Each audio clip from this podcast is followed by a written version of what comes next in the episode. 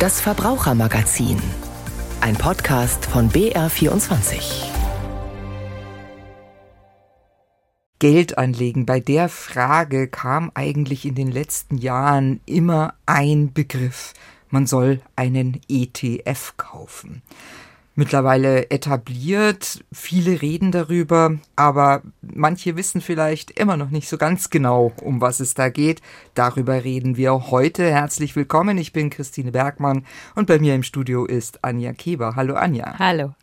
Anja, vielleicht mal wirklich erstmal ganz grundsätzlich, was ist ein ETF? Vielleicht fangen wir erstmal mit der Abkürzung an. Wir fangen mal mit der Abkürzung an und dann gehen wir noch einen Schritt zurück. Also erstmal die Abkürzung, was ist ein ETF? ETF ist ein Exchange Traded Fund. Das ist also übersetzt ein börsengehandelter Fonds. Also das ist eine ganz spezielle Variante der Investmentfonds oder Fonds. Und jetzt gucken wir uns erstmal an, was ein Fonds ist, oder? Ja, ein Fonds, das ist natürlich jetzt tatsächlich nochmal ein Schritt zurück. Ja, schauen ja. wir doch mal. Machen wir mal von ganz von Anfang. Also, bei einem Fonds, da zahlen ganz viele Anleger in einen gemeinsamen Topf ein, jetzt mal bildlich gesprochen. Man nimmt einen großen Topf, schmeißt da Geld rein und dann gibt es einen sogenannten Verkaufsprospekt. Und dieser Verkaufsprospekt, der hat eine bestimmte Anlagestrategie. Und Gemäß dieser Anlagestrategie wird dieses Geld dann angelegt und es wird mehr oder weniger. So, das ist jetzt erstmal ganz grob gesagt ein Fonds. Ja, und da stellt sich mir aber gleich mal die Frage, wer verwaltet denn den Topf? Ja, also wer entscheidet denn, wo dieses Geld, was in diesem Topf ist, tatsächlich angelegt wird? Ja, da gibt es jetzt eine Unterscheidung. Da gibt es die aktiv gemanagten Fonds und es gibt ein passives Fondsmanagement. Und der ETF, und das ist der große Vorteil vom ETF, da gibt es ein passives Fondsmanagement. Der ETF bildet einen Index ab. Das können verschiedene Indizes sein. Das kann Aktienindex sein, das kann aber auch ein Rentenindex sein. Und jetzt zum aktiven Fondsmanagement noch, damit man so ein bisschen einen Unterschied hat. Der aktiv gemanagte Fonds, da sitzen tatsächlich Fondsmanager, Fondsmanagerinnen da, suchen Einzelwerte raus und sagen, wir wollen einen größtmöglichen Gewinn erwirtschaften. Und es kostet dann aber auch Geld, wenn ich einen solchen Fonds nehme, weil da ja Menschen dahinter sitzen, die wirklich aktiv arbeiten und die sagen, dieser Wert fliegt raus, der bringt nicht das, was wir wollen oder der passt nicht mehr zu uns und dieser Wert kommt dafür rein. So, und ein ETF, wenn der einen Index nachbildet, braucht dieses aktive Fondsmanagement nicht. Und also das kann eigentlich ein Computer ja machen, ne? Ein ja. Computer erledigen. Also genau. Ich, ja. Und wenn man das nicht braucht, spart man sich da die Gebühren. Und nochmal vielleicht bei den Anlageprodukten, also wo dieses Geld dann letztendlich hinfließt. Du sagst, der ETF bildet einen Index nach. Mhm. Also sozusagen den DAX oder den ja. MSCI äh, World zum Beispiel. MSCI World muss man vielleicht auch nochmal erklären, ist tatsächlich ein Index, der ganz, ganz viele genau. Aktien beinhaltet. Das ist eine ganz große Streuung. Das ist jetzt das Stichwort natürlich, die Streuung. Ja, also das ist tatsächlich doch ein Punkt ist, der wichtig ist bei so einer Aktienanlage, dass man eben nicht alles auf ein Pferd setzt, sondern auf möglichst viele. Sagen wir es jetzt mal ganz extrem. Man könnte ja auch nur auf einen Wert setzen, auf ein Unternehmen und sagt, da stecke ich jetzt mein ganzes erspartes Geld rein. 5000 Euro, 10.000 Euro. Naja, und dann geht es irgendwie den Bach runter mit dem Unternehmen, weil man irgendwas nicht beachtet hat. So, und dann ist halt das Geld weg. Nehme ich zwei Unternehmen, ist das Risiko schon geringer. Nehme ich 20, ist es nochmal geringer. Und nehme ich 200, dann gibt sich das die ganze so ein bisschen die Waage. Deshalb sagt man streuen, deshalb kann man sagen, okay, es gibt Indizes, die haben nur wenige Werte drin und es gibt Indizes, wie zum Beispiel in den MSCI World, die haben ganz viele drin. Und dann hat man natürlich eine größere Streuung und vermindert damit das Verlustrisiko. Also ich kaufe mir sozusagen dann mit so einem ETF, je nachdem, welchen ich mir aussuche, da kommen wir nachher noch dazu, wie man das am besten macht, kaufe ich mir sozusagen ein, was weiß ich, einen ganz mini kleinen Teil von einer Aktie. Ja, genau, so kann man es ausdrücken je nachdem, wie viel man dann anlegt. Ein Splitterchen. Ein Splitterchen, genau. Und damit, wie gesagt, kann man das Risiko dann ein bisschen vermindern. Mhm. Jetzt wird der ETF ja sehr stark immer empfohlen, wenn es darum geht, Geld anzusparen, also einen Sparplan zu machen. Was ist da der Vorteil von einem ETF-Sparplan? Also Der Vorteil von einem ETF-Sparplan ist, dass ich mit kleinen Summen reingehen kann. Weil ich weiß nicht, wie es dir geht, aber man hat einfach jetzt mal nicht so 5000 Euro da, wo man sagt, jetzt könnte ich es mal anlegen. Ja, nicht im Sparplan, ja. Nein, äh, auch, auch so. Also das haben ja die wenigsten Leute und viele, gerade junge Leute, denken sich, okay, ich möchte jetzt gern was anlegen, ich möchte ein bisschen ansparen, habe aber nicht auf einmal die große Summe. Also ein ETF-Sparplan muss man nachfragen bei seiner Bank oder man geht zu einer anderen Bank, wenn es die Hausbank nicht macht, kann ich da zum Beispiel Beispiel mit 25 Euro anfangen. Es gibt viele ETF-Sparpläne, wo man schon mit 25 Euro anfangen kann. Das kann man dann natürlich beliebig steigern auf 50 oder 100. Wenn man zum Beispiel dann mal besser verdient oder sowas, kann man es dann ein bisschen aufstocken. So, das geht dann von meinem Konto jeden Monat weg. Und damit spare ich dann an. Geht nicht bei allen, Banken und Sparkassen. Oft sind es auch die Direktbanken, muss man ein bisschen gucken, wo ich das machen kann. Mhm. Und dann sucht man sich den passenden ETF raus.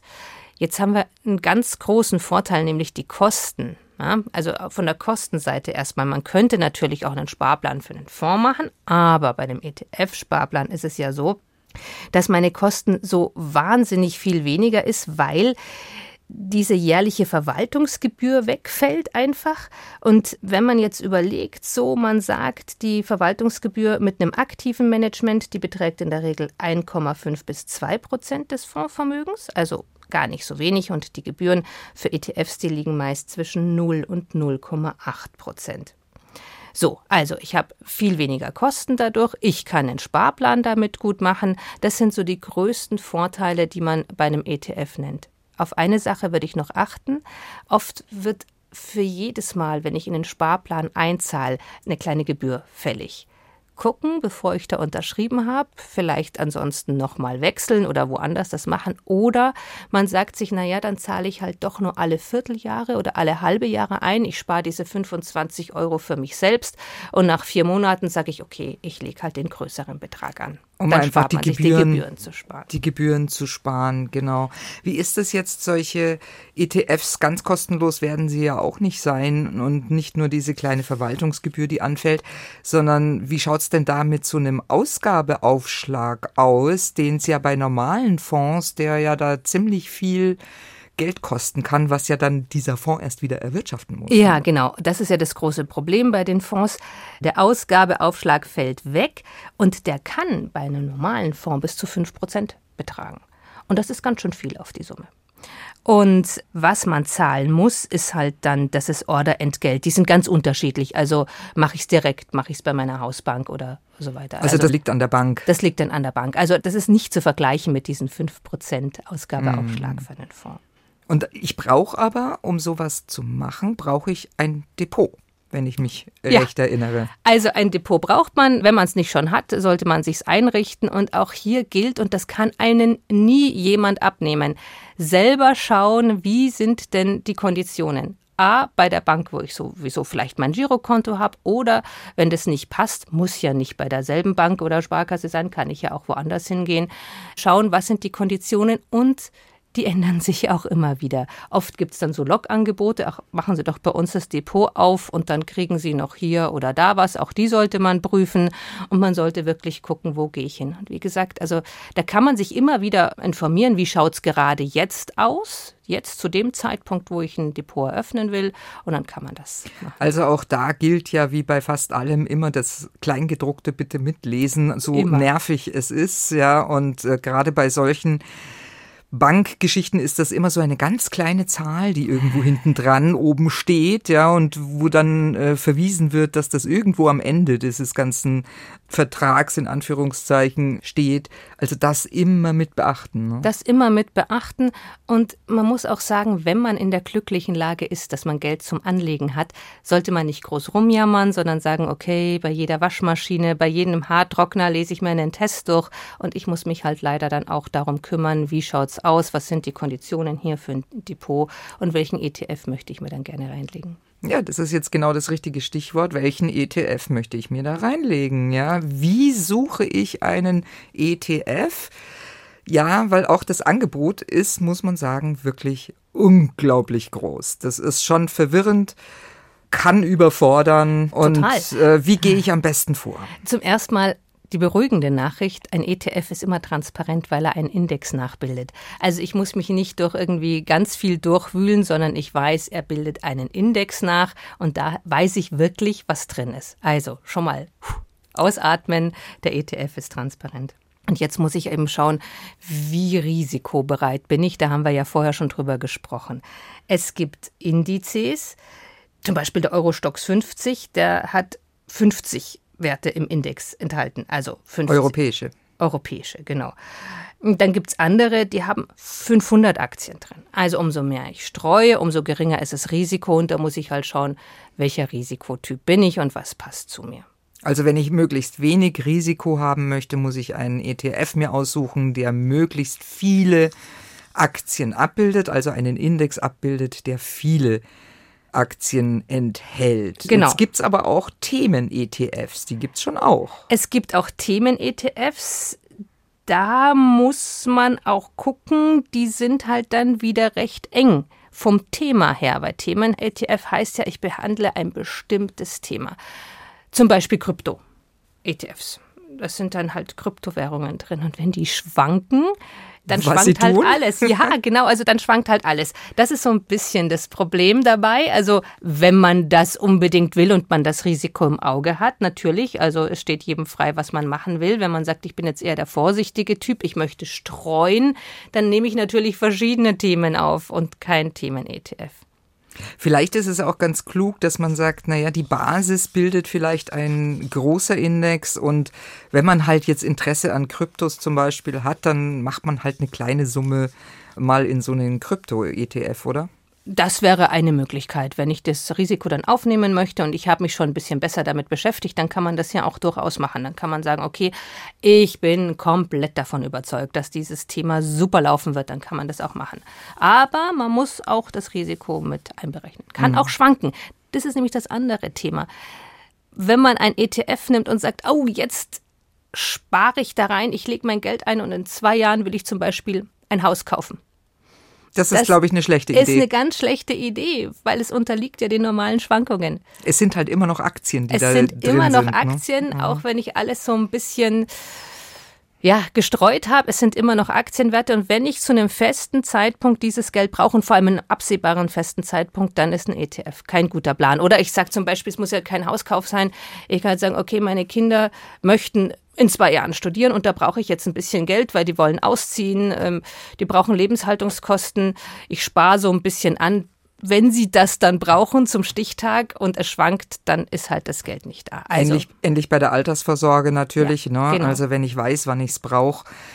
Welchen Anlagehorizont sollte man denn ungefähr haben?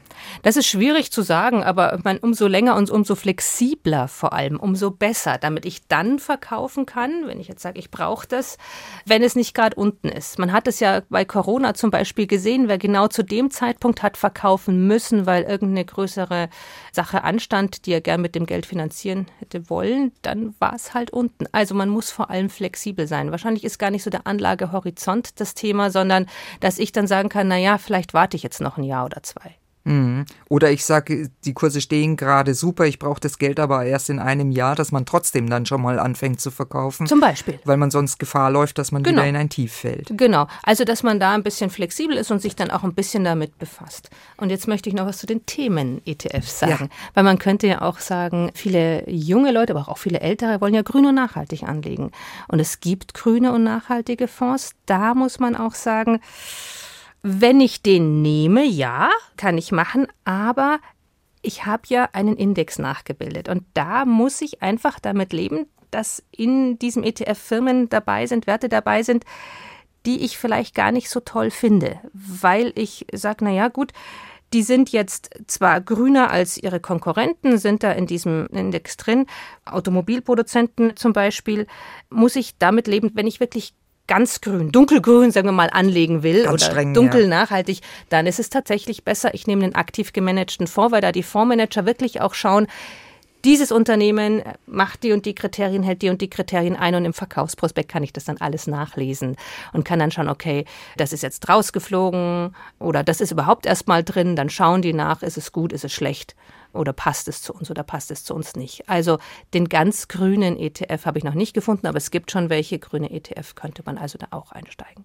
Also sozusagen, ich muss einen Kompromiss machen, weil eben so viele Werte da drin genau. sind, so viele Aktien kann es sein, dass da nicht alles so sauber grün ist. Ja, und man muss auch ganz sagen, wenn ich einen nachhaltigen oder einen grünen Fonds nehme, auch da muss man aufpassen bei Greenwashing etc., aber da gibt es dann ganz klare Richtlinien. Zum Beispiel wird dann gesagt, Rüstung wird ausgeschlossen, Unternehmen, die die Umwelt zerstören, werden ausgeschlossen und so weiter und so fort. Und da kann ich vielleicht eher mein passendes Produkt finden, wenn ich wirklich schaue, diesen Fonds gibt's, entspricht mir der oder entspricht mir der nicht und der wird dann aktiv gemanagt. Ist halt dann auch wieder teurer von den mhm. Gebühren her. Mhm. Wenn ich jetzt mal von dem Gedanken ausgehe, ich will was ansparen, einen Sparplan machen, wenn ich das jetzt normal ja, auf dem Tagesgeld oder im Festgeldkonto, da kriege ich ja mittlerweile auch wieder ganz ordentlich Zinsen. Und da habe ich ja auch die Sicherheit, ja, die sind gesichert, diese Festgelder und Tagesgeldkonten durch die Einlagensicherung, die in Deutschland relativ gut ist. Wie sieht denn sowas bei so einem ETF aus? Ja, wie sicher ist denn der? Also ETFs gelten auch als sicher.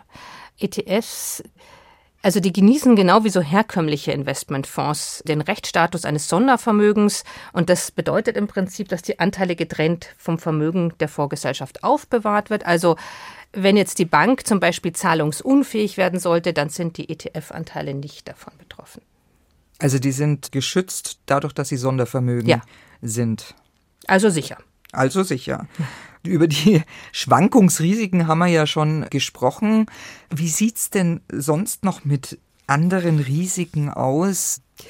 Auf was muss ich denn noch achten? Also zum Beispiel, kann ich jedem Anbieter von ETFs tatsächlich vertrauen? Na, ich muss schon auch wirklich schauen, ist es ein purer ETF, der da drin ist. Gibt es nicht pure ETFs? Äh, ja, es gibt dann immer wieder so Angebote, da ist dann doch noch irgendeine Gebühr drauf oder dann wird noch irgendwas gemacht. Also die Verbraucherschützer zum Beispiel, die warnen so vor der ETF-Vermögensverwaltung, weil die Vermögensverwalter dann Entgelte kassieren von rund 1,5 Prozent pro Jahr und das ist dann so hoch, dass die kompletten Kostenvorteile der ETFs aufgefressen werden.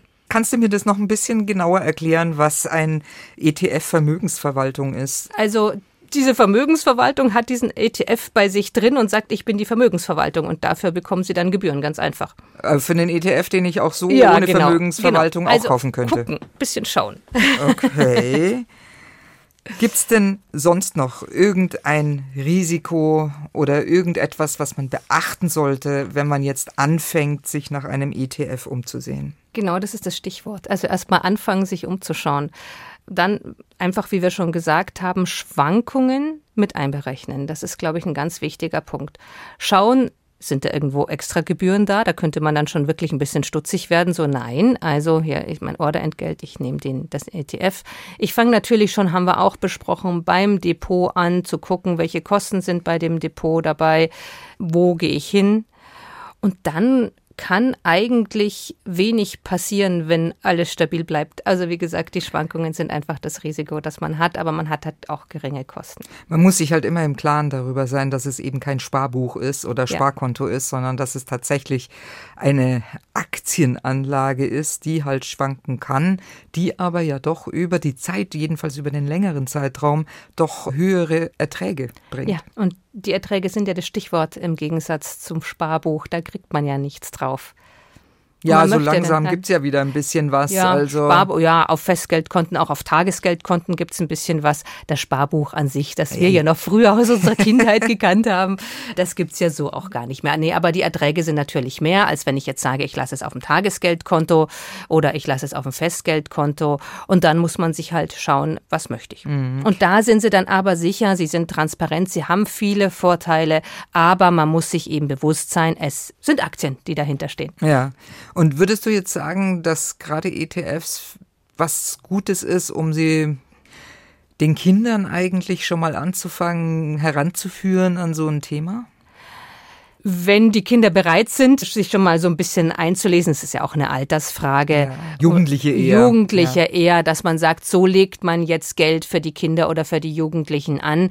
So viel Taschengeld werden die dann wahrscheinlich noch gar nicht haben. Aber wenn es die Eltern dann sind, die diese Anteile übernehmen und sagen, okay, schau mal, so könntest du zum Beispiel dein Geld anlegen, dann ist das keine schlechte Sache. Mhm. Einfach auch mal ein bisschen Jugendliche, junge Erwachsene vielleicht auch an Sparen ranzubringen. Zu sagen, sobald du jetzt zum Beispiel deine Ausbildung hast oder deinen ersten Job, du legst jeden Monat ein bisschen was weg und kannst damit dann auch was ansparen für später. Ja, und für die ist es natürlich dann auch online, geht ja da ganz viel. Das ist für die dann ja eh ein spielerischer Umgang, den sie dann da erlernen und auch vielleicht mal lernen, was auszusitzen, wenn es mal runtergeht mit den Kursen. Also wir hatten das zu Hause, dass dann einfach der Fondswert oder der ETF-Wert runterging in der Corona-Krise und große Panik aufkam. Ja, ganz ruhig, ne? Und ein Jahr später sah es schon wieder besser aus. Ja. Also sowas müssen wir ja auch alle lernen, die äh, bislang noch nicht mit Aktien in Verbindung getreten sind. Nee, und es ist ja, wie gesagt, auch ganz gut, auch gerade wenn man als junger Mensch dann was anlegt. Es muss ja nicht immer nur für die Altersvorsorge sein, ist natürlich auch ein guter Punkt, dass man sagt, das macht man so zum Beispiel. Es kann ja auch einfach sein, um zu sagen, man hat irgendwann mal eine größere Anschaffung vor. Wie gesagt, wenn es ein bestimmter Termin ist, man muss ein bisschen flexibel sein, aber man möchte sich dann irgendwie mal was Größeres leisten. Und dann ist es ja schön, wenn man was angespart hat. Hm. Also grundsätzlich, die ETFs sind eine sinnvolle Sache. Ja. Ja, unterschreibst du mir? Unterschreibe ich, sind sinnvoll, transparent und sicher, aber wie gesagt, auf Schwankungen achten und immer sich informieren. Da können wir leider nichts machen. Das ist immer bei diesen Geldthemen, dass man sich einfach informieren muss. Ja. Ohne geht's nicht. Also ich würde das ja gern machen. Wir bekommen ja auch viele Höreranfragen. Was soll ich denn nehmen? es wäre so toll, wenn man zu jedem Thema sagen könnte, das ist der eine ETF, den bitte unbedingt nehmen. Das wäre so schön und so einfach, wenn man da die Auswahl aus zehn hätten und man könnte den einen für alle Menschen empfehlen, aber das geht leider nicht. Ja, weil halt doch jeder seine individuellen Bedürfnisse hat. Genau. Herzlichen Dank, Anja, für diese vielen, vielen Informationen über ETFs, rund um ETFs. Das war unser Verbrauchermagazin. Am Mikrofon war Christine Bergmann.